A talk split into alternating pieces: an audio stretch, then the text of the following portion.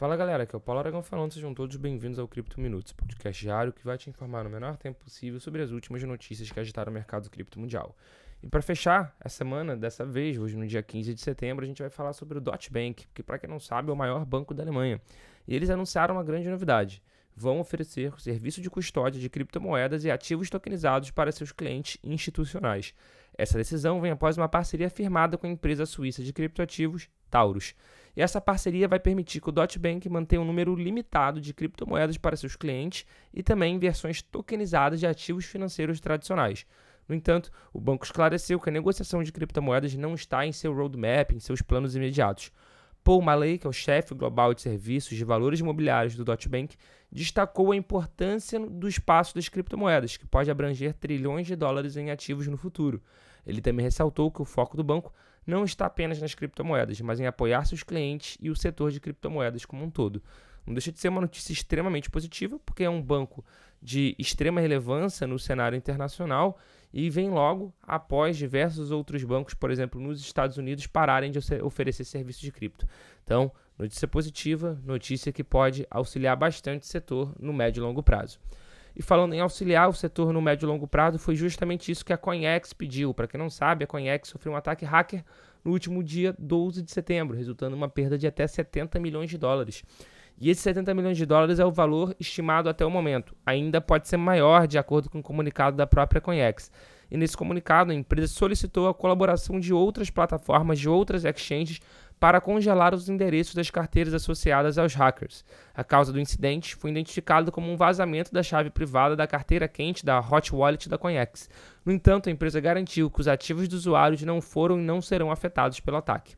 O CEO da CoinEx foi às redes sociais para tranquilizar os usuários, afirmando que todos os afetados serão 100% compensados e que os ativos na CoinEx permanecem seguros. A empresa também estabeleceu uma equipe especial de investigação para apurar o caso, embora haja suspeita de que o grupo Lazarus, ligado ao governo da Coreia do Norte, possa estar por trás do ataque, a CoinEx ainda não confirmou essa informação. Como medida de segurança, a CoinEx suspendeu temporariamente os serviços de depósito e retirada de todos os ativos e desligou o servidor de Hot Wallet. A empresa está trabalhando ativamente para reconstruir o sistema de carteira e retomará os serviços assim que a segurança dos ativos for garantida. E para fechar o episódio de hoje, a empresa de empréstimos de lending de criptomoedas, a Genesis, juntamente com a sua controladora, o DCG, que é o Digital Currency Group, propôs um plano de compensação surpreendente para mais de 230 mil credores. O objetivo é aliviar os usuários do programa Earn da Gemini.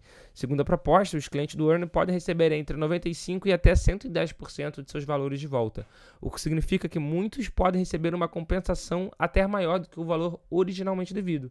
A Genesis havia fornecido suporte financeiro para o Earn, um programa da exchange de criptomoedas Gemini.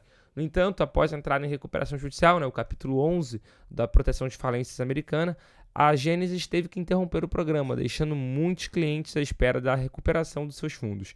O tribunal responsável pelo caso da Gênesis está avaliando as dívidas dos clientes com base nos retornos potenciais da massa falida da empresa e também as garantias dos usuários da Gemini. Isso inclui mais de 30 milhões de ações do Grayscale Bitcoin Trust, avaliados em cerca de 607 milhões de dólares. Vale ressaltar que o GBTC é o fundo de trust da Grayscale, que está em um processo nesse momento contra a SEC para transformar isso em um ETF de Bitcoin Spot. Vale ressaltar que em janeiro a Genesis enfrentou desafios significativos, incluindo o colapso do fundo Three Arrows Capital e da exchange FTX. Durante esse período, tumultuado por sinal, a empresa bloqueou os saques dos usuários e entrou em conflito com os fundadores da Gemini, os irmãos, os gêmeos, né, Cameron e o Tyler Winklevoss.